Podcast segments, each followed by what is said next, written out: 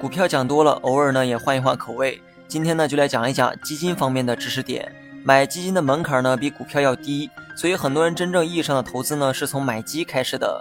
基金呢又分为公募基金和私募基金。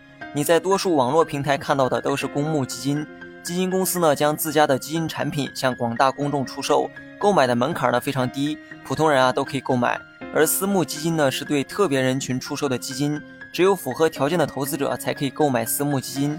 一般呢，购买公募基金的起购门槛大概是一千元左右，而私募基金呢，多数是百万起购，所以多数普通人呢买不到私募基金。